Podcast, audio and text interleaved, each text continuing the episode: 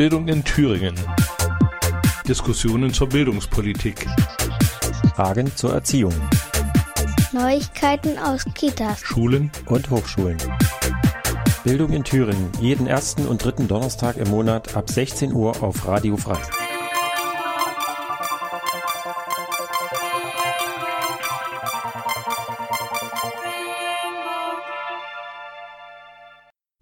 Herzlich willkommen bei Bildung in Thüringen. Heute bin ich, der Björn, im Studio. Und ich bin Jessica. Ja, wir haben uns heute auch einen Gast eingeladen. Heute ist Sandro Witt bei uns, stellvertretender Bezirksvorsitzender des DGB Hessen-Thüringen. Hallo Sandro. Hallo Björn, hallo Jessica. ja, in der einer unserer letzten Sendungen von Jessica und mir haben wir über das BIBIG, das Berufsbildungsgesetz, gesprochen und haben uns da so unterhalten, wie sind so da die Veränderungen, was plant die Regierung, vor allen Dingen, was wollen wir, um quasi die Ausbildung zukunftssicher zu machen. Und am 1. August war der Start der Ausbildung hier in Thüringen und da dachten wir, da kombinieren wir das und reden einfach mal über den Ausbildungsstart, was Studierende erwartet und was es sonst so gibt. Genau, also wir reden, wollen vor allen Dingen um den äh, Azubi-Start in Thüringen sprechen, gucken, wie die Lage hier in Thüringen gerade ist, wie viele Ausbildungsstellen sind vielleicht auch schon besetzt, welche sind noch offen. Ähm, und auch so ein bisschen, was es sonst noch so für Neuigkeiten für Auszubildende gibt. Da gibt es nämlich auch noch Änderungen im Berufsausbildungsförderungsgesetz. Und ähm, dann gibt es noch ein paar Änderungen für Studierende in der BAföG-Novelle, die jetzt auch quasi seit Anfang August gilt. Genau, und das sind so ein paar Sachen, über die wir heute sprechen wollen und natürlich aber auch mit Sandro sprechen wollen, der uns äh, zu den Punkten, aber jetzt zu Beginn auch noch ein bisschen was zu sich selbst erzählen möchte. Oder ja. wir ihn fragen wollen. Ja, erstmal wollen wir dich, glaube ich, löchern. Wer bist du? Was machst du? Wo kommst du her? Und die erste Frage, die wir immer stellen, ist: Bist du Gewerkschaftsmitglied? Oh ja, ich äh, bin äh, seit 1997 Gewerkschaftsmitglied. Das ist auch die Zeit, in der ich äh, beim DGB ehrenamtlich angefangen habe. Ich bin damals noch in die ÖTV eingetreten, die es heute gar nicht mehr gibt. Die ist äh, jetzt bei Verdi aufgegangen. Und wir haben seinerzeit äh, unterschiedlichste Aktionen gemacht. Und was ich spannend finde, jetzt sind ja äh, über 20 Jahre, 22 Jahre vergangen. Und die Abteilung Jugend, die ich kenne, auch hauptamtlich, äh, macht jetzt Sendungen über das, was wir vor 22 Jahren auch besprochen haben. Äh, das wird sicherlich äh, nicht unspannend sein, mal abzugleichen, was war denn damals los. Also ein paar Sachen überschneiden sich da, glaube ich, noch. Und äh, ja, zwischenzeitlich bin ich ähm, noch IG Metall-Mitglied geworden. Das hatte unterschiedliche Gründe. Man kann diese Doppelmitgliedschaft machen. Das muss dann immer rausgerechnet werden in der Gesamtstatistik, äh, dass man äh, Doppelmitglied ist. Äh, und im Grundsatz, ich bin meinen Weg durch den DGB gelaufen. Also ich bin seit 97 damals in Suhl als äh, Jugendlicher ehrenamtlicher Vorsitzender der DGB-Jugend gewesen. Wir haben Aufbauarbeit betrieben und bin dann den Weg über die Landesstruktur, da wo ihr heute arbeitet, quasi als Landesjugendsekretär gegangen und dann in eine Region des DGB Ostthüringen, sehr spannend, äh, nah an Sachsen und äh, auch hochgradig äh, äh, fragwürdig manchmal in der politischen Auseinandersetzung, aber gleichzeitig auch äh, eine Region, in der das mit der Ausbildung ziemlich dramatisch sich damals äh, abgebildet hat, können wir auch drüber sprechen und bin dann quasi danach als Vize des DGB Hessen-Thüringen 2014 gewählt worden und dort zuständig in verschiedenen Geschäftsbereichen, unter anderem Bildung, Hochschule und solche Dinge. Ich freue mich auf das Gespräch mit euch. Wir freuen uns auch. Ja, wir wissen jetzt, was du so machst. Aber nochmal, glaube ich, konkreter, wie bist du jetzt zur DGB-Jugend bzw. Gewerkschaftsmitglied geworden? Was war da für dich so der ausschlaggebende Punkt zu sagen, jetzt engagiere ich mich, jetzt wäre ich Mitglied? Ja, das ist, äh, das ist gar nicht so leicht zu beantworten, weil da immer, wenn ich das reflektiere, weiß ich nicht mehr genau, was der richtige Moment war. Wir waren, wir waren damals in Suhl äh, ein paar junge Leute, die im Grunde genommen betroffen waren, auch beispielsweise was fehlende Ausbildungsplätze anging und solche Dinge. Aber das war gar nicht so das große Thema damals für mich. Das große Thema für mich war damals Neonazis, die quasi ständig Demonstrationen gemacht haben, die uns ständig verprügelt haben, wo wir ständig in Auseinandersetzung waren. Und da gab es äh, zumindest in, in Suhl und in Südthüringen, sage ich mal, wenige, die was dagegen gemacht haben. Und äh, wir haben damals äh, eine kleine Gruppe gegründet, äh, die, ich habe schon wieder vergessen, Fiasco haben wir uns genannt, genau, Fiasco haben wir uns genannt und haben uns so ein bisschen angesiedelt bei der äh, PDS und auch bei der SPD. Wir waren damals noch ein bisschen unsicher und irgendwann sagte mal Iris Gleike, das ist, äh, die war mal Ostbeauftragte, die war damals schon da unten in Südthüringen unterwegs, sie sagte, Mensch, mach doch bei der Gewerkschaftsjugend mit und geht doch mal in dieses Gewerkschaftshaus da in Suhl am Platz der Deutschen Einheit und dann haben wir das gemacht. Und just in dem Moment war äh, drei oder vier Tage später Frank Spied, der erste DGB-Landesvorsitzende Thürings, zufällig in Suhl und hat Unterschriften gesammelt für mehr Demokratie und dann sind wir mit dem ins Gespräch gekommen. Und das war eigentlich die Kurzform der Variante. Warum ich dann direkt Mitglied geworden bin, kann ich gar nicht mehr so genau sagen. Ich glaube, weil es halt einfach cool war, irgendwie solidarisch gemeinsam was zu machen und da war irgendwie die Gewerkschaftsjugend die im Aufbau war der richtige Platz. Da konnte man den Mund aufmachen und konnte auch mal Nazis blockieren, ohne dass was passiert ist. Das ist ja auch total spannend, weil das quasi ähm, oftmals in der Jugend quasi, die wir betreuen, genau andersrum läuft, nämlich dass man erstmal in die Mitgliedsgewerkschaft eintritt und dann irgendwie dann auf den DGB kommt. Das scheint ja bei dir quasi genau andersrum gewesen zu sein, ne? dass du erstmal auf den DGB aufmerksam geworden bist. Ja, bei mir war der DGB tatsächlich der Zugang, ja genau. Ja. Also die, äh, wenn man jetzt auch nochmal zurückrechnet, viel, viele Gewerkschaften als Mitgliedsgewerkschaften gab es gar nicht, sozusagen mhm. in, der, in der Präsenz. Also das war alles, äh, guckt mal, 96, 97 in dieser Umbruchphase, in der quasi quasi zwar große Demos da waren und so weiter, aber ich glaube, damals war tatsächlich, da sagst du was, der DGB viel präsenter politisch in der Öffentlichkeit, weil es große Abwehrschlachten und große Kämpfe, äh, die dort geführt worden sind, überall regional. Ein paar sind ja bekannt geworden, also Kali und so weiter, diese ganzen Auseinandersetzungen, Bischoffe Rode. Aber es gab auch im Kleinen sehr viele Kämpfe. Ja, da war der DGB als politischer Akteur der Zugang, aber dem konnte man nicht beitreten. Also haben wir geguckt. Ich habe im Grunde genommen äh, eine überbetriebliche äh, Ausbildung, außerbetriebliche Ausbildung machen müssen, weil ich als nicht ausbildungsreif erklärt wurde von der Arbeitsagentur, damals Arbeitsamt, von Frau Streit, das werde ich nie vergessen. Und der Name war auch Programm. Und wir, äh, mir wurde dann nahegelegt, in die ÖTV zu gehen, weil das äh, passen würde zu dem äh, Berufsfeld. Das war nämlich Bürokaufmann. Ganz gestimmt hat es nicht, äh, aber ich bin dann einfach der ÖTV oder später dann treu geblieben und habe Leute kennengelernt und dann dann ging das schon. Aber die Gewerkschaft hat kaum eine Rolle gespielt, muss ich ehrlich sagen. Es war immer der DGB und die DGB-Jugend. Mhm. Spannend. Ja, die großen Themen, Ausbildung, Neonazis, gerade die 90er, Treuhand, mhm.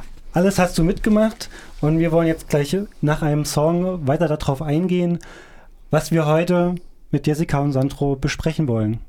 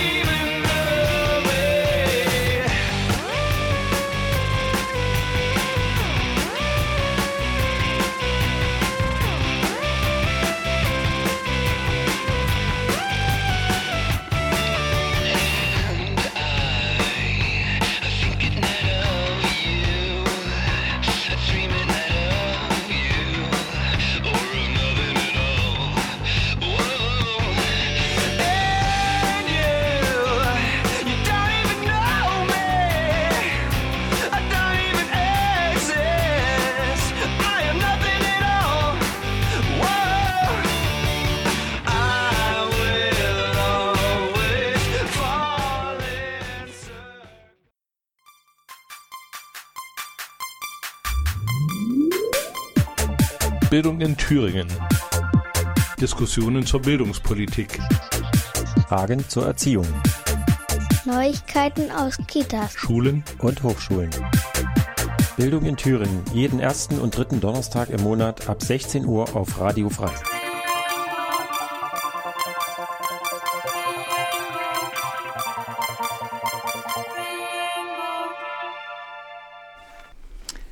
Willkommen zurück ins Studio. Ähm, wir sprechen heute mit Sandro. Also Björn und ich sprechen mit Sandro. Ähm, und wir haben heute als ein großes Thema, was wir gerne ansprechen wollen, ist der Azubi-Start.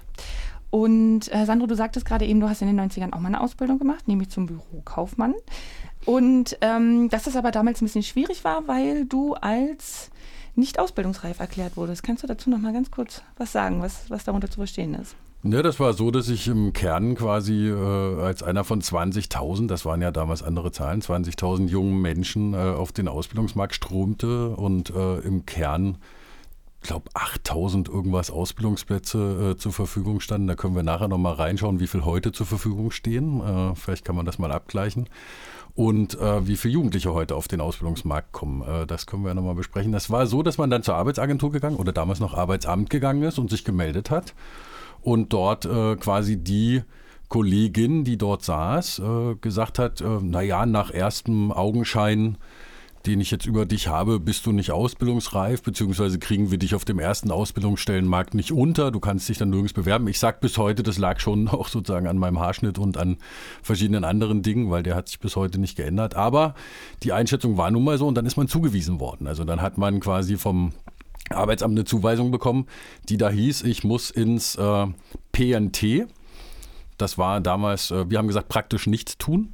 Das war äh, äh, ein Bildungsträger im Grunde genommen. Davon gibt es ja Hunderttausende äh, bundesweit in Thüringen, auch viel, viel zu viele, äh, die da unterwegs sind. Und äh, dann ist man quasi in so eine Ausbildungswerkstatt gekommen und hat seine Ausbildung gemacht. Das hieß für uns damals äh, auf dem Friedberg in Suhl zu fahren, jeden Morgen irgendwie aufstehen, ganz klar, ganz normal Ausbildung, aber eigentlich hat man nichts, nichts gemacht. Also man hat auch nicht wirklich was gelernt, praktisch nichts tun hieß. Im Grunde genommen, man saß da und hat äh, Briefe abgetippt. Und als ich gefragt habe, also das war für mich durchaus spannend, ich habe gefragt, wofür mache ich denn eigentlich die Briefe? Naja, die werden nachher wieder geschreddert. Das ist also quasi Übungswerkstattmäßig. Und ich habe das damals schon in Frage gestellt und habe gesagt, was ist denn das? Also was soll das? Und äh, was wir auch gemacht haben, das muss ich mal ein bisschen milde grinsen, weil das auch zum Lebenslauf dazu gehört. Wir haben damals, äh, naja, wir wollten eine JAF gründen eine Jugendauszubildendenvertretung. Und äh, weil wir informiert waren durch den DGB, ne, die uns gesagt haben, äh, äh, das kann man da machen. Und dann ging das aber nicht, weil das ja eine Arbeitsagenturmaßnahme war oder eine Arbeitsamtsmaßnahme. Also haben wir quasi uns beholfen damit, dass wir einfach die 20 Leute, die wir waren, weiß ich heute noch, äh, einfach gesagt haben, wir wählen die einfach. Und äh, ich wurde dann gewählt und noch ein Kollege. Wir wurden gewählt und sind dann zum Chef hingegangen und haben gesagt, wir sind jetzt hier quasi die Vertretung der Jugendlichen und wir wollen mehr Geld und wir wollen äh, hier ordentliche Mitbestimmung, weil du hast damals 100, 125 Mark gekriegt ne, für die Ausbildung. Das hat ja nicht ausgereicht, um zu leben. Und das hat den, äh, den Chef schon ganz schön in Schwierigkeiten gebracht und auch das Arbeitsamt wieder gegen uns aufgebracht. Ähm, am Ende war das alles äh, nicht wirklich gesetzlich und rechtlich, äh, aber am Ende kamen sie nicht an uns vorbei, weil wir zusammengehalten haben. Also wir waren halt 20 Leute, wir haben uns halt, die haben uns halt gewählt und dann mhm. haben wir da gesprochen. Im Kern würde ich sagen, diese, diese Modelle, die ich da erlebt habe, ich habe am Ende meinen, meinen Bürokaufmann äh, quasi machen können äh, in einem leichten Ritt im Grunde genommen, wie ich euch gerade beschrieben habe. Den kriegt man dann halt. Ich habe den auch äh, mit sehr gut abgeschlossen. Es hat mir nur nichts gebracht am Ende des Tages, weil auch diejenigen, die dann aus so einer Ausbildung rauskamen, durchaus als äh, Menschen zweiter Klasse behandelt wurden. Also wenn man nicht in einem Unternehmen irgendwie eine vernünftige Ausbildung gemacht hat, äh, aber da kam ja der Glücksgriff, dass ich beim DGB äh, beziehungsweise dann in anderen Firmen noch ein bisschen gejobbt habe und dann irgendwann äh, nach Frankfurt gegangen bin, um einfach zu arbeiten. Ne? Das war auch der Weggang aus dem Osten, ab in den Westen, um ein paar Sachen zu machen und irgendwann wieder zurückzukommen. Der Klassiker übrigens, deswegen sind heute nur noch 10.000 auf dem Ausbildungsstellenmarkt. Mhm.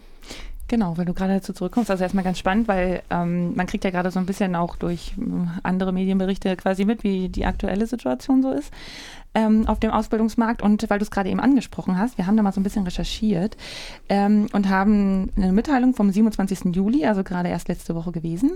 Und ähm, die Zahlen sind aktuell so, dass äh, die beim, bei der Agentur für Arbeit gemeldeten offenen Ausbildungsstellen bei 12.700 liegen und davon derzeit noch 6.700, also über die Hälfte noch nicht besetzt sind. Gut, okay, man kann sich noch bis Oktober bewerben, man kann bis Oktober noch die Ausbildung beginnen. Aber im Vergleich zu denen, was du quasi erwähnt hattest, ähm, in den 90ern ja schon eine ganz andere Zahlenentwicklung. Genau. Ähm, und da kann man ja eigentlich davon ausgehen, wenn man sich jetzt so die Zahlen anguckt, naja, also Fachkräfte werden ja gesucht, man hört es auch überall, man liest es überall. Ähm, und dann kann man ja sagen, okay, naja gut, jetzt gibt es viele Stellen, es gibt wenig Schulabgängerinnen und Schulabgänger, aber dann müsste ja eigentlich jeder, der aus der Schule kommt oder die aus der Schule kommt, eine Ausbildung kriegen nach den Zahlen. Also da müsste ja eigentlich jedem Menschen hinterhergelaufen werden. Es ist immer die Frage, sieht es dann tatsächlich so aus? Ist es momentan so, dass bei den jungen Leuten die Türen eingerannt werden oder gibt es dann trotzdem noch Leute, die in diesen naja, Übergangsmaßnahmen, die ja noch existieren, ähm, doch noch verweilen. Was, was meinst du? Ich glaube, wenn man, wenn man genau drauf schaut, äh, muss man zwei Antworten geben. Das Übergangssystem als solches ist äh, sortiert und organisiert worden nochmal neu. Also wir haben seinerzeit, äh, wir sind ja auch im Landesausschuss für Berufsbildung, und haben quasi damit angefangen, äh, gemeinsam mit, ich kann ja Namen sagen, ne, Thomas Steinhäuser und andere, die aus den Gewerkschaften kommen, gemeinsam mit den Kammern dieses System auch nochmal durchzugucken, wie viel sind da noch, äh, wie viel ist da notwendig. Es gibt ein hohes Interesse der Arbeitgeberseite, äh, das ein Stück weit auch zurückzufahren, weil das natürlich junge Menschen sind, die im Kern einfach mal auf dem Ausbildungsstellenmarkt im betrieblichen Bereich auch äh, benötigt werden. Äh, an, an, der Stelle ist der zweite Teil der Antwort und der äh, ehrlichere Teil, der Antwort. Es gibt aber eben auch, äh, vielleicht greife ich da irgendwas vorweg, aber es gibt eben auch noch diese Arbeitgeber, die meinen, dass im Grunde genommen eine Ausbildungsstelle wie, wie hieß das früher? Lehrjahre sind keine Herrenjahre mhm. oder sowas, ne? Eine Ausbildungsstelle im Grunde genommen dafür da ist, junge Menschen arbeiten zu lassen. Und äh, das, was wir da in Teilen auch in Thüringen erlebt haben, erstaunt mich dann nicht mehr, dass sich viele junge Menschen eher entscheiden, da nicht hinzugehen. Ich nehme jetzt mal den Hotelfach. Äh, Mann und diese ganzen Berufe im Hotel- und Gaststättenbereich. Da geht es dann letztlich darum, dass auch ungesetzlich quasi ag äh, äh, agiert wird und junge Leute quasi letztlich, das muss man als Ausbeutung bezeichnen. Und sowas spricht sich rum. Die DGB-Jugend macht den Ausbildungsreport. Solche Dinge sprechen sich rum. Und die Arbeitgeber, um den Bogen nochmal ganz zurückzumachen, äh, äh die 20.000 Jugendlichen und die damaligen angebotenen Ausbildungsstellen haben sich nämlich nicht verändert. Also die Ausbildungsstellenanzahl, das kann man sich in diesen Reports immer anschauen, ist eigentlich relativ gleich geblieben. Und die Arbeitgeber haben quasi im Grunde genommen durch Aussitzen dafür gesorgt, dass das Bundesverfassungsgerichtsurteil von 1981 umgesetzt wird, nämlich dass es ein auswahlfähiges Angebot für junge Menschen geben muss. Das ist damals 81 entschieden worden. Und sie haben es aber nicht durch Maßnahmen geschafft, dass dieser Ausbildungsstellenmarkt sich gedreht hat, sondern sie haben es darüber geschafft, dass sie das Problem völlig ignoriert haben und viele junge Menschen, Frauen, vor allem viele junge Frauen, die viel klüger sind als die Männer oftmals, einfach gegangen sind. Also die waren besser gebildet und so weiter, sind dann einfach gegangen und das Ergebnis haben wir jetzt. Wir haben jetzt 6000 offene Stellen und ich prophezei jetzt schon, dass auch mit allen Nachvermittlungsmaßnahmen und allem drum und dran mindestens 4000 davon letztlich unbesetzt bleiben. Das Problem, was danach kommt, ist, dass im Grunde genommen die Unternehmen diese Stellen auch wieder vom Markt nehmen. Und das Einzige, was sie derzeit auch wieder machen, ist, äh, zu meckern, zu jammern, anstatt äh, Tarifverträge abzuschließen, statt quasi sich, also die roten Teppiche quasi auszurollen für die Auszubildenden, für die jungen Leute. Und ein Stück weit äh, läuft ein Kampf, der da heißt, äh, also ich höre nur noch, die gehen doch alle studieren. Die gehen alle studieren. Die kommen doch gar nicht mehr. Also man befasst sich überhaupt nicht mit der Situation, man befasst sich gar nicht mit sich selbst, sondern man behauptet, die machen da irgendwas. Und ich glaube, da müssen wir ran. Da müssen wir eine Qualitätsdebatte führen mit denen. Ja, die Azubis oder die angehenden Azubis haben jetzt eine Stelle bekommen. Manche haben studiert, äh, abgeschreckt, hast du eben gesagt. Aber man hat ja auch eine Vertragslösungsquote von 30 bis 35 ja. Prozent in Thüringen. Du hast eben schon Probleme angesprochen. Kannst du da uns ein, zwei Sachen sagen, was so die Probleme sind, die Azubis haben, wo sie halt sagen, dem, die Ausbildung schmeißt sich hin, das möchte ich mal weiter?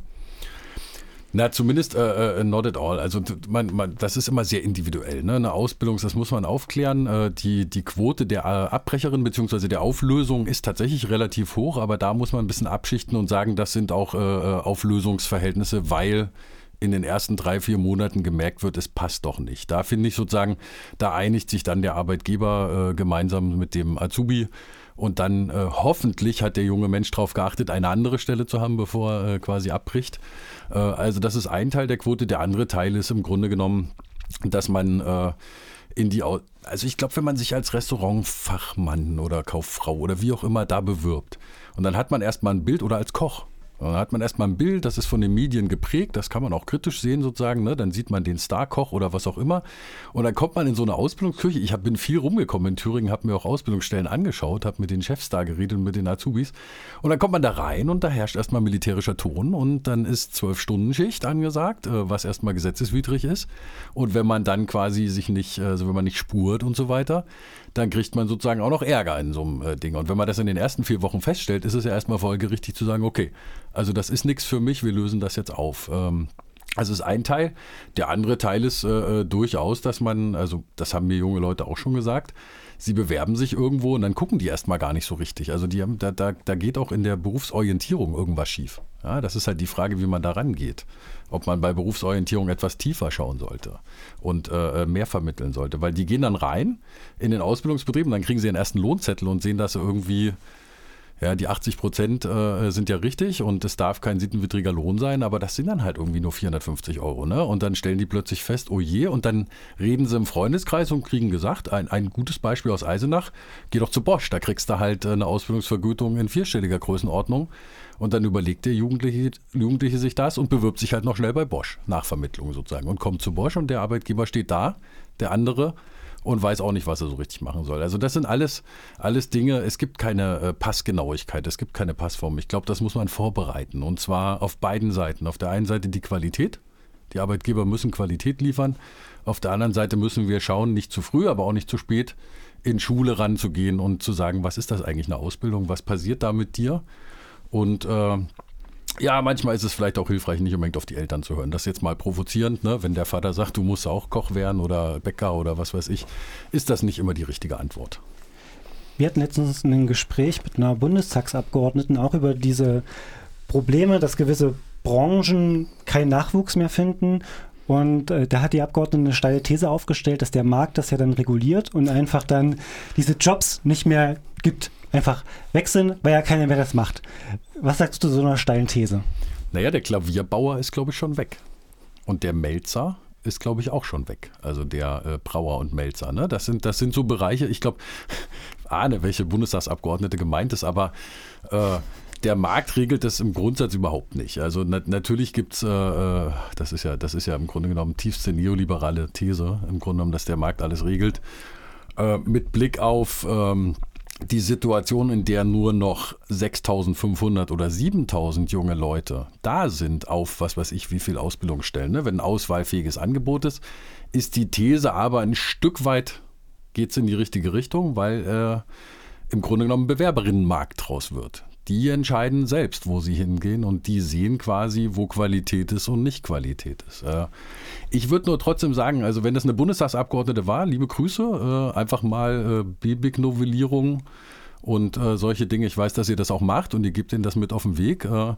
Ich finde, alle Abgeordneten aus dem Bundestag, die sich mit dem Thema befassen, sollten auch mal den Arbeitgebern sagen, dass diese Qualitätsfrage eine Rolle spielt und nicht immer nur der Jugendliche oder die Jugendliche, die sich da möglicherweise falsch entscheidet aber marktförmig, das funktioniert nicht. Das muss gesteuert werden und reguliert werden.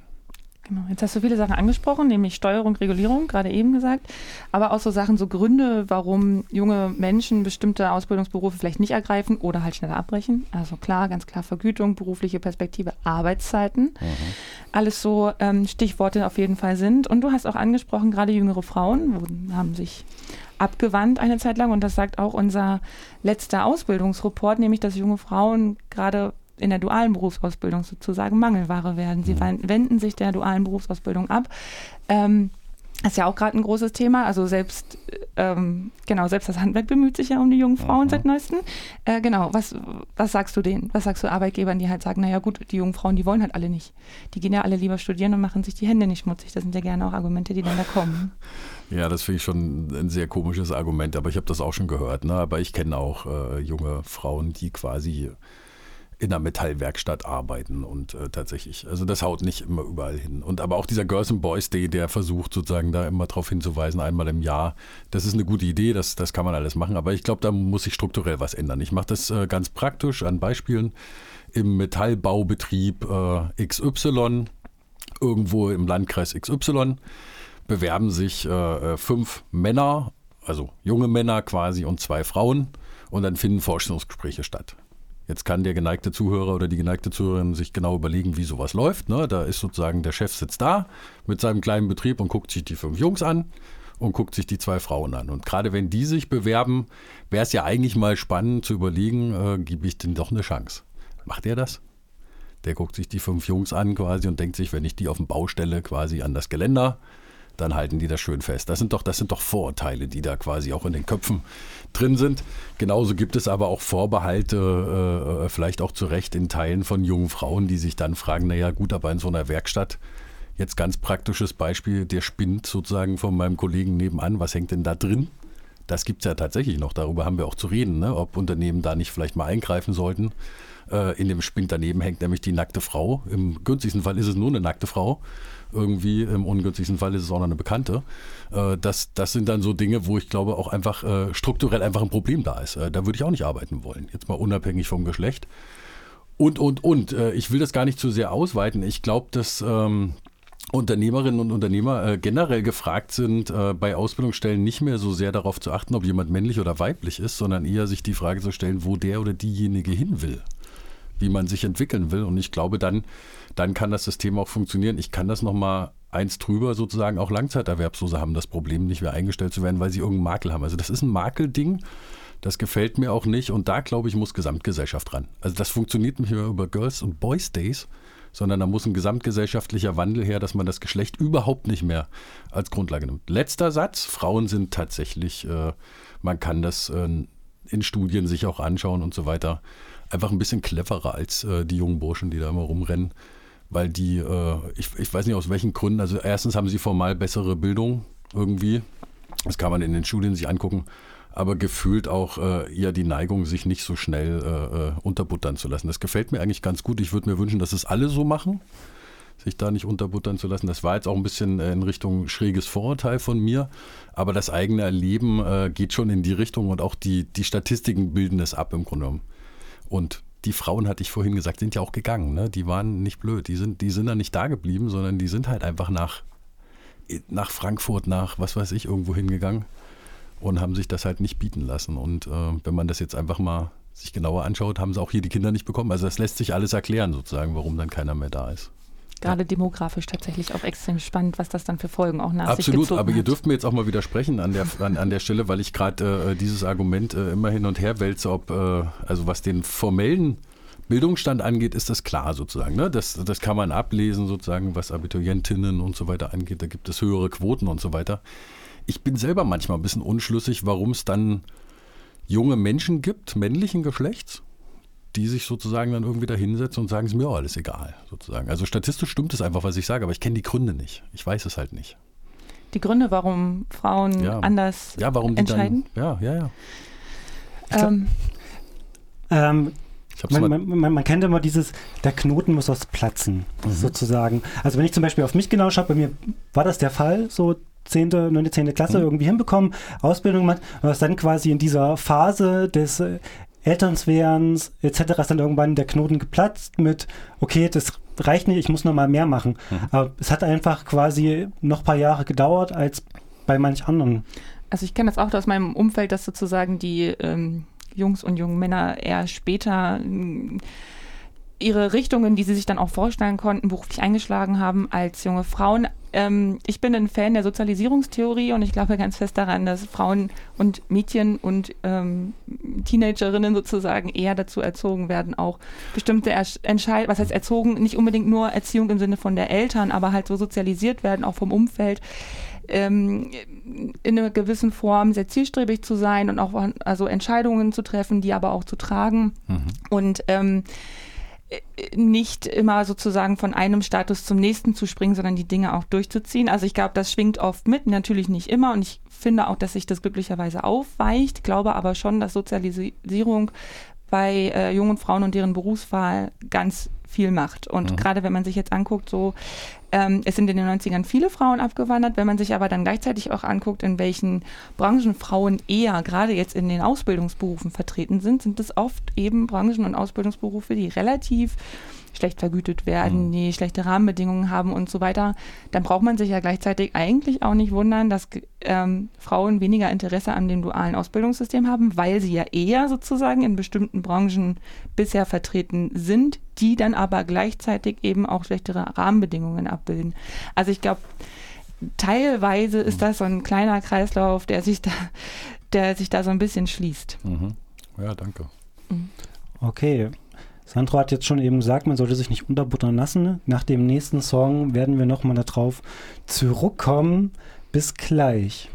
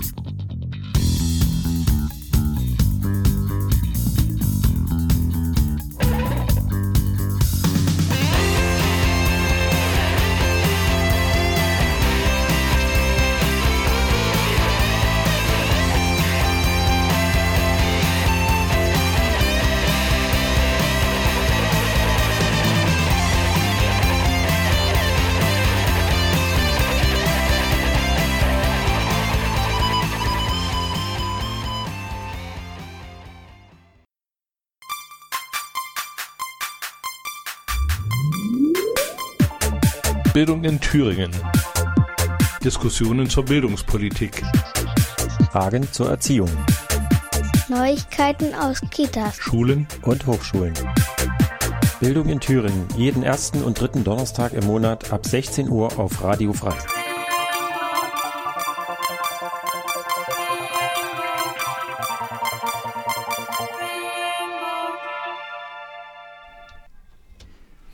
Willkommen zurück bei Bildung in Thüringen. Heute für euch im Studio Jessica und Björn. Ja. Und wir reden gerade auch mit Sandro. Ja, wir Hallo. haben jetzt schon viel mit Sandro über den Azubi-Start gesprochen, wie ist so aktuell, die aktuelle Lage. Ähm, ja, wir haben festgestellt, 6700 freie Lehrstellen gibt es noch. Und wir haben ja auch einiges Schlechtes unterhalten, was Probleme geben könnte, dass Azubis auch mal die Ausbildung wechseln. Und äh, Sandro hat das so schön gesagt, so es gärt, irgendwie gibt es Probleme und äh, manche kündigen dann, manche kriegen Lösungen. Aber Sandro, wenn jetzt ein Azubi in den ersten Monaten Probleme hat mit seinem Arbeitgeber, was würdest du ihm raten? Ich würde jetzt im Grundsatz eine äh, Empfehlung ganz an den Anfang stellen. Jeder, der sich dafür entscheidet und jede, die sich dafür entscheidet, eine Ausbildung zu machen, sollte im Grundsatz erstmal überlegen, Gewerkschaftsmitglied zu werden, weil das im Grunde genommen schützt. Äh, man kann da verweisen auf äh, im Grundsatz auch so Fragestellungen wie, was will ich denn im Betrieb voranbringen, wenn ich eine JAV beispielsweise auch gründen will, weil ich Probleme abstellen will. Dann habe ich natürlich immer meine entsprechende Fachgewerkschaft auch die Unterstützung dafür, muss mich nicht selber in Gesetze einlesen, sondern kann Schulungen machen, alles äh, für ein Prozent sozusagen meines, meiner Ausbildungsvergütung, teilweise noch drunter sozusagen. Das ist das eine. Zum Zweiten ist man in der Gewerkschaftsmitgliedschaft geschützt, wenn es äh, vielleicht doch, und das kann vorkommen, zu Arbeitsgerichtsprozessen kommt. Äh, die im Grundsatz äh, dann auch finanziert werden, also wo dann Rechtsanwälte da sind, die dir helfen als äh, Azubi. Die zweite Empfehlung, die ich machen würde, ist sich, äh, und die ist vorher, sich bevor man äh, in eine Ausbildungsstelle geht, sich auch nochmal mit dem Betrieb zu befassen. Also vielleicht irgendwie auch einfach mal, das, das klingt jetzt ein bisschen komisch, was ich sage, aber wenn ich mich irgendwo bewerbe, vielleicht auch mal, wenn ich die Zeit habe, in der Mittagspause mal dahin zu gehen zu der Firma und äh, bevor ich da irgendwas mache, einfach mal mit den Leuten ins Gespräch kommen, die so draußen stehen. Da kann man sich schon mal so ein paar Anhaltspunkte holen. Manchmal reicht es, wenn man raucht, äh, sich einfach mal dazuzustellen. Dann hört man da schon ein paar Sachen. Und der dritte Punkt äh, ist, sich klar zu werden, wenn man Auszubildender ist. Du hast jetzt auch, jetzt kommt eine kleine Kritik, du hast jetzt auch wieder Lehrlinge gesagt, sozusagen. Das ist ein Begriff, den ich überhaupt nicht mag, den ich auch nicht verwenden möchte. Äh, dass ein Auszubildender oder eine Auszubildende im Grundsatz sich bewusst ist, dass sie nicht kündbar ist. Das finde ich ganz, ganz wichtig. Also wenn man nicht gerade dem Chef eine reinhaut oder irgendwie goldene Löffel äh, aus der Kammer klaut oder irgendwas mit nach Hause nimmt, ist man in einer Ausbildung nicht kündbar. Und die Grundrechte, die einem zustehen, da klärt ihr ja als Gewerkschaftsjugend auch drüber auf, die muss man aber im Bewusstsein verankern. Das, was ich als Beispiel meinte, 97, als wir 98, 97, 98 diese JAV gegründet haben, die wir gar nicht gründen durften.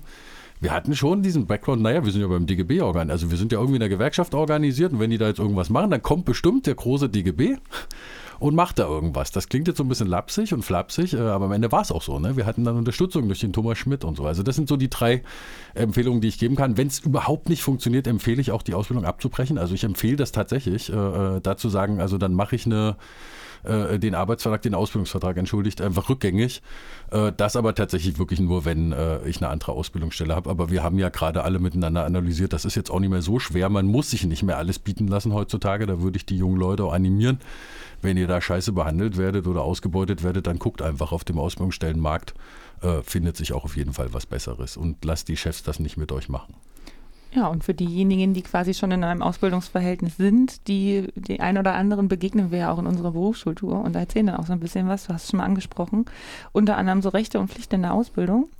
Ähm, und ich habe da auch schon öfter mit äh, Arbeitgeberseiten drüber gesprochen, die mir dann immer gesagt haben, ja, das ist gut, dass ihr auch über die Pflichten ähm, die Auszubildenden aufklärt und nicht nur über ihre Rechte, weil die meisten kennen ihre Rechte und die Pflichten eben nicht. Wo ich immer sage, naja gut, äh, es gibt auch eben auch relativ viele, die eben nicht Bescheid wissen darüber, was ihnen eigentlich alles zusteht und was sie zum Beispiel in den Ausbildungsrahmenvertrag sozusagen, was davon geregelt ist und was eben auch umgesetzt werden muss. Und das passt natürlich dem einen oder anderen Arbeitgeber oder Ausbilder halt eben auch nicht so besonders. Letztendlich kommt uns aber auch ganz oft wirklich äh, viel positive Rückmeldung dazu bei ganz vielen Auszubildenden, Aha-Effekte, teilweise aber auch bei Lehrerinnen und Lehrern, die manchmal irgendwie dabei sind oder was von den Methoden so mitkriegen, die wir da ähm, anwenden. Also Genau, wir klären da auf. Wir haben aber auch hin und wieder, äh, ich glaube, Björn hatte das gerade vor kurzem erst wieder, auch mal hin und wieder Anrufe von Auszubildenden, die sich interessieren und dann anrufen bei der DGB Jugend und sagen, hier, also ich interessiere mich für den und den Betrieb, weiß aber nicht, ob das eine gute Ausbildung ist. Wie sieht denn das aus? Könnt ihr mir da was dazu sagen? Wir sind natürlich keine Fachexperten in den einzelnen Betrieben, aber wir können natürlich auch bei unseren Kollegen anrufen und sagen, da interessiert Ja. sich einer für den und den Arbeitgeber. Habt ihr da Infos dazu? Also auch wir sind dafür immer offen und erreichbar. Man kann uns da ja auch immer E-Mails schicken oder einfach mal anrufen. Darf ich ja nochmal äh, zurückprovozieren, ein Stück weit? Äh, äh, äh, danke für die Darstellung, weil das äh, mit den Rechten und Pflichten, wenn du das sagst, das kenne ich aus meiner eigenen Berufsschularbeitszeit auch noch, sozusagen, wo wir äh, auch mit Arbeitgebern gesprochen haben. Ich habe mal gesagt, dass es aber auch schön wäre, wenn die Arbeitgeber dann über ihre eigenen Pflichten äh, auch mal informiert wären. Und da sehe ich immer diese Körperschaften öffentlichen Rechts, in denen die äh, alle zwangsorganisiert sind in den IHK und Handwerkskammern auch den Auftrag bei denen, auch dort äh, klar zu machen, was die Pflichten äh, sind sozusagen von Arbeitgebern. Und da gibt es ja oft äh, missbräuchliche Geschichten, wo ich mir mehr Druck wünschen würde. Andererseits stimmt es aber auch andersrum. Äh, wir sagen den jungen Leuten, das finde ich richtig, dass ihr das macht, nicht nur, was ihre Rechte sind. Und wir fordern die jetzt auch nicht zur Revolution auf, sondern wir sagen denen schon sozusagen, was sind die gesetzlichen Maßstäbe. Das passt halt dem einen oder anderen Arbeitgeber natürlich nicht, äh, weil er dann nicht mehr wie gutsherrenartmäßig sozusagen irgendwie unterwegs sein kann. Das kann ich auch nachvollziehen. Aber macht das weiter, das ist richtig so. Ja, es ist aber auf der anderen Seite natürlich auch immer ganz eigenartig, wenn man über, also über Rechte, wir klären ja nicht über Optionales auf, Mhm. sondern wir klären darüber auf, was im Arbeitsrecht steht. Und ähm, wenn das schon zu Aufruhr bei Arbeitgebern sorgt, dann weiß man, also dann weiß man eigentlich auch, warum man das tut. Ja, und wenn das so ist, könnte der Jugendliche vielleicht weggehen dort. Ich Genau. Ja, genau. Also so viel zur, ähm, ja, zum Azubi-Start in Thüringen, was man machen kann, wenn man sich nicht so wohl fühlt oder wenn man sich im Vorhinein vielleicht schon informieren möchte, ähm, wie so die Rahmenbedingungen in dem jeweiligen Ausbildungsberuf sind. Genau, wir spielen jetzt nochmal einen Song und ich glaube, dann wollten wir auch nochmal kurz über äh, das BAB reden, weil es gibt da nämlich auch ähm, neue Infos und äh, für Auszubildende, die höhere Zuschüsse bekommen. Genau, darüber wollen wir gleich nochmal sprechen.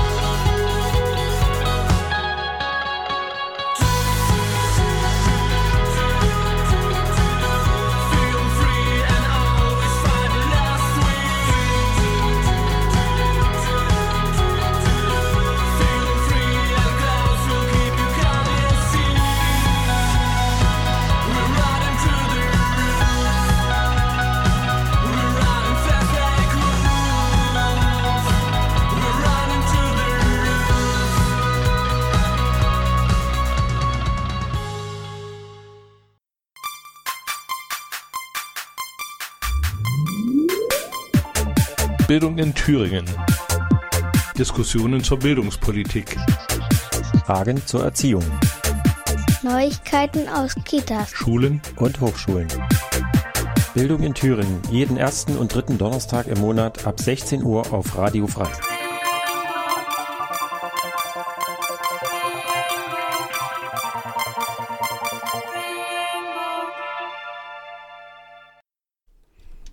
Willkommen zurück. Heute ist für euch Björn und Jessica im Studio bei Bildung in Thüringen und als Gast haben wir uns heute Sandro eingeladen. Und wir haben schon heute viel über den Ausbildungsstart gesprochen und Jessica hat eben auch kurz angesprochen, dass uns auch Auszubildende anrufen, aber auch Eltern. Ich hatte letzte Woche, nee, nicht letzte Woche, ist schon ein paar Wochen länger her, hat mich eine äh, Mutter angerufen, die quasi gefragt hat, welche Möglichkeiten gibt es, wenn äh, ihr, weil ihr Sohn so wenig Geld bekommt in der Ausbildung und er muss halt auch eine weite Fahrtstrecke zurücklegen. Das geht halt nicht mit dem ÖPNV, den Azubi-Ticket. Und da mussten wir quasi ein bisschen beraten, welche Möglichkeiten es denn gibt, weil sie halt auch quasi kurz davor war zu sagen, so, der Junge kann nicht mehr die Ausbildung machen, weil es einfach nicht mehr finanzierbar ist und auch sie quasi mit ihrem Mann es nicht mehr finanzieren kann, weil die Fahrtstrecke eigentlich schon das auffrisst, was der Jugendliche bekommt. Und da gab es jetzt im August eine Neuerung. Genau, da gab es eine Neuerung, nämlich das BAB, die ähm, Berufsausbildungsbeihilfe, äh, wurde erhöht, also um insgesamt knapp 100 Euro, 94 Euro. Der Grundbedarf ist zum einen gestiegen und der Pauschalbetrag für Unterkunftskosten. Vorher war es so, dass man 250 Euro Pauschale bekommen hat, wenn man außerhalb des äh, Wohnhauses seiner Eltern gelebt hat.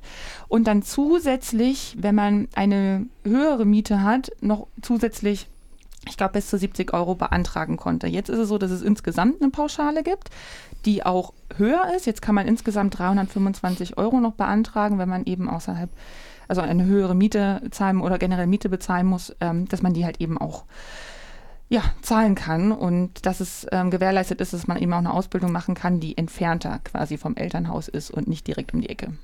Okay, Berufsausbildungsbeihilfe. Genau.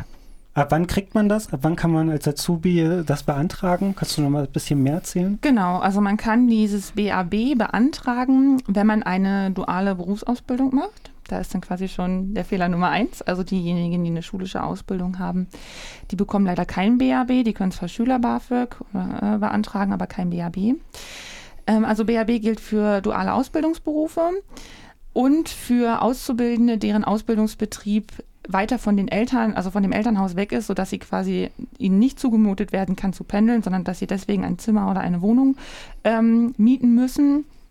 Genau, und die ähm, Höhe dieses BAB-Satzes sowie auch diese Höchstdauer, die Förderungsdauer, die ist jeweils immer abhängig vom Vermögen und vom Einkommen der Eltern und vom Vermögen und Einkommen des Auszubildenden. Also sprich, wie auch beim BAföG, beim Studierenden oder auch beim Schüler BAföG, wird geprüft, welche finanziellen Voraussetzungen sind beim Auszubildenden und bei den Eltern quasi da. In deren Abhängigkeit bekommt man dann eben dieses BAB. Es gilt außerdem, das betrifft tendenziell ähm, eher weniger äh, Auszubildende, die das dann in Anspruch nehmen. Man kann aber auch, wenn man über 18 ist und eben schon verheiratet ist und mit dem Partner zusammenlebt und dann quasi die Ausbildung macht, kann man auch BAB beantragen. Genau, das sind so die Hardfacts zum BAB. Also da gibt es eine Neuerung. Ähm, letztendlich ist es natürlich immer begrüßenswert, wenn die Aus Auszubildenden ähm, mehr unterstützt werden, wenn sie halt eben kein so gutes, keine so gute Ausbildungsvergütung haben. Nichtsdestotrotz würden wir uns natürlich wünschen, dass es zum einen etwas mehr ist, zum anderen, dass eben auch für schulische Ausbildungsberufe es dann noch ein paar bessere Alternativen geben würde, weil das Schüler-BAföG nämlich auch hin und wieder relativ knapp ist für diejenigen, die die schulische Ausbildung machen, zumal man ja bedenken muss, dass bei schulischen Auszubildenden nicht selten auch noch Schulgeld hinzukommt. Genau, und da sind wir aber auch gerade dran, auch weil wir, hast du gerade schon angesprochen, mit Bundestagsabgeordneten unter anderem über die BIBIG-Novelle, Berufsbildungsgesetz-Novelle sprechen, haben wir beim letzten, bei der letzten Sendung auch schon mal angesprochen und da auch entsprechende Forderungen haben, damit Auszubildende ähm, halt finanziell einfach auf besser auf eigenen Beinen stehen können und eben nicht mehr von solchen Zuschüssen auch unbedingt abhängig sind. Dann Tro, was ist unsere wichtigste Forderung im BIBIC? Die Mindestausbildungsvergütung. Richtig. Richtig. Die haben wir, die erkämpfen wir und da kämpfen wir noch dran, dass es quasi so ausgeht, wie wir uns das vorstellen, damit Azubis nicht mehr darauf angewiesen sind, von ihren Eltern eine Ausbildung machen zu können, sondern dass sie sich frei entscheiden können, wo sie wohnen können, wo sie arbeiten können und wie sie da hinkommen. Ja, das ist das eine, was jetzt im August neu ist. Und wir haben noch ein ja, spezielles Thema, was sich jetzt ein bisschen von der dualen Ausbildung weggeht, sondern wir wollen noch kurz über das Thema BAföG und Studierende reden. Da gab es auch eine Kampagne von Jugendverbänden jetzt, denn das BAföG hat sich nämlich erhöht. Genau, also das BAföG hat sich erhöht. Es gibt eine, das 26. 26. Änderungsgesetz, also so ein bisschen was wurde beim BAföG scheinbar ja immer mal geändert. Auch wenn das nicht alle von denjenigen, die BAföG empfangen haben, immer so groß mitbekommen haben. Dieses Mal ähm, gibt es eine deutliche Erhöhung des, auch des Wohngeldes, auch des Förderhöchstsatzes. Der jetzt, steigt jetzt 2019 auf, äh, nee, bis 2020 auf 861 Euro, das schon relativ ordentlich ist. Auch die Einkommensfreibeträge der Eltern steigen. Das heißt, beim BAföG wird ja wie beim BHB auch berücksichtigt, was die Eltern quasi so verdienen, was sie für ein Einkommen haben und Vermögen haben. Und da ist die Grenze jetzt quasi höher gesetzt, damit eben auch jene Leute, die sich interessieren für, eine, für ein Studium und deren Eltern aus der Mittelschicht sind, quasi, damit die halt auch etwas eher noch einen Anspruch haben, als es jetzt bis vor kurzem noch war, das BAföG zu bekommen. Genau, also es klingt alles ganz toll, was beim BAföG so gemacht wird. Und es sind auch einige Forderungen, die wir so stellen, zumindest bei den kurzfristigeren Forderungen, ähm, zum Teil zumindest mit aufgenommen wurden. Aber diese eigentliche Trendwende, die ja angekündigt wurde von unserer Bundesregierung, ist ja eher weniger der Fall. Und ähm, Sandro, es ist ja immer noch so, dass bei der BAföG-Förderung das so ist, dass nach fünf Jahren quasi nach Studienabschluss oder nach errechnetem Studienabschluss, was heißt nach äh, Studien Regelstudienzeit sozusagen das Bundesverwaltungsamt bei einem klopft, wenn man BAföG bekommen hat und sagt, okay, du musst 50 Prozent deiner Förderung zurückzahlen, maximal 10.000 Euro. Das ist eine Menge Geld. Man hat mal im Durchschnitt errechnet, dafür braucht man nach Studienabschluss ungefähr sechseinhalb Jahren, bis man dieses Geld ungefähr zurückgezahlt hat. Genau, da stellt sich die Frage, ist das tatsächlich eine Trendwende in der, im BAföG oder wie sieht das der DGW? Naja, im Grundsatz ist ja, äh, muss man mal den Bogen nochmal zum BAB machen und so. Das, das, das, hat ja alles Gründe, warum man quasi irgendwann BAföG eingeführt hat, BAB, Berufsausbildungsbeihilfe und so weiter. Ne? Das lag schlicht und ergreifend in der Ausbildung daran, dass die Ausbildungsentgelte zu niedrig waren. Also springt der Staat ein und zahlt sozusagen Kombilohn. Das kann man auch kritisch sehen übrigens. Wollte ich jetzt nur mal fallen lassen. Der zweite Punkt äh, beim BAföG selbst. Ich verstehe immer nicht, äh, also es ist richtig, dass es jetzt wieder Verbesserungen gibt. Und es gibt immer sozusagen in, in Jahresscheiben, wie viel der 26. Änderungs ne, und so weiter. Da kommt auch noch der 27. und der 29. irgendwann. Äh, was dabei übersehen wird, sind zum einen Teuerungsraten, glaube ich. Also das wird immer, das wird immer ein bisschen mit benannt, aber so richtig guckt da auch keiner hin. Teuerungsraten heißt ja im Grunde genommen, dass ich auch mit dem jetzigen BAföG nicht elternunabhängig tatsächlich mir irgendwo eine Wohnung nehme und äh, da äh, in Jena beispielsweise oder in Weimar unterwegs sein kann. Die einzige Lösung, die ich habe, ich gehe nach Gera äh, in eine billige Bude, da irgendwie habe ich ja vorhin gesagt, Ostthüringen, und pendel dann jeden Tag irgendwie. Gut, da gibt es dann das Ticket, äh, mit dem man fahren kann. Der zweite äh, Knackpunkt, und das hast du ja gefragt, äh, ich würde mir wünschen, dass wir dieses äh, Bundesamt, äh, was quasi das alles wieder zurückfordert, nämlich die 50 Prozent, dass wir das umwandeln in ein Bundesamt, was sich darum kümmert, dass wenn Siemens, Bosch oder andere Großkonzerne Fördermittel äh, in Millionen oder Milliardenhöhe einstecken und dann im Kern weggehen und Arbeitsplätze quasi einfach äh, also Menschen in die Arbeitslosigkeit schicken, dass dieses Bundesamt sich darum kümmert und die Fördermittel in 50-prozentiger Höhe, meinetwegen, so wie man das da macht, zurückholt und wir das dann umverteilen, damit Menschen studieren können. Also ich glaube, das wäre eher die Logik, also die Frage von Umverteilung einfach dort anzusprechen. Ich halte das auch für fatal, dass immer an dieses Eltern Zeug sozusagen mit anzubinden, also zu gucken, wie viel verdienen die Eltern. Das kann man sozialpolitisch so sehen, aber ich glaube, dass äh, jemand, der nicht zur äh, klassischen Arbeiterklasse äh, gehört, im Grundsatz auch kein BAföG beantragen muss, wenn die Eltern irgendwie Einkommensmillionäre oder irgendwas sind oder Doktoren, Professoren. Äh, da vermute ich eher, dass man sich noch arm rechnet im Zweifelsfall und das anders irgendwie äh, ausnutzt. Das ist jetzt eine Vermutung, die kann ich nicht belegen, aber ich glaube, das läuft dann halt so. Und äh, da würde ich auch eher sagen, elternunabhängiges BAföG. Also wirklich auch mal zu sagen, so Feierabend mit diesem Ganzen, was verdienen die Eltern und so weiter. Weil das ist, das ist ein, das ist ein Trick, der irgendwie komisch wirkt. Das ist wie bei der Grundrente eine Bedürftigkeitsprüfung zu machen. Es ist völliger Schwachsinn sozusagen. Es ist einfach, bringt die jungen Leute nicht äh, in die Unabhängigkeit. Irgendjemand von euch beiden hat das vorhin gesagt. Das ist der letzte Punkt, den man dazu sagen muss. Und wie gesagt, also wir, wir, wir können das Geld, weil es immer diese Diskussion gibt, wo das dann herkommt. Ne? In der Bildung muss halt viel investiert werden. Wir fordern ja auch, dass der Haushalt entsprechend auch in Thüringen mindestens ein Prozent und so weiter oder höher gibt es gute Studien, dass wir eher eine Umverteilungsfrage an der Stelle wirklich mal stellen und sagen, also man kann das Geld doch irgendwo holen, ne? Bankenrettung und diese ganzen Dinge und einfach da rein investieren, damit Bildung, Ausbildung und diese ganzen Dinge, auch äh, Studium, letztlich sozusagen kostenneutral, hoffentlich, sozusagen Schulgeld. Abschaffen den Scheiß, ehrlich. Das muss weg sozusagen. Das sind ja junge Leute, die was in die Altenpflege gehen und vorher irgendwie 1000 Euro aufwenden müssen. Klammer auf, Thüringen schafft das jetzt ab. Das ist gut. Ne? Rot-Rot-Grün macht es.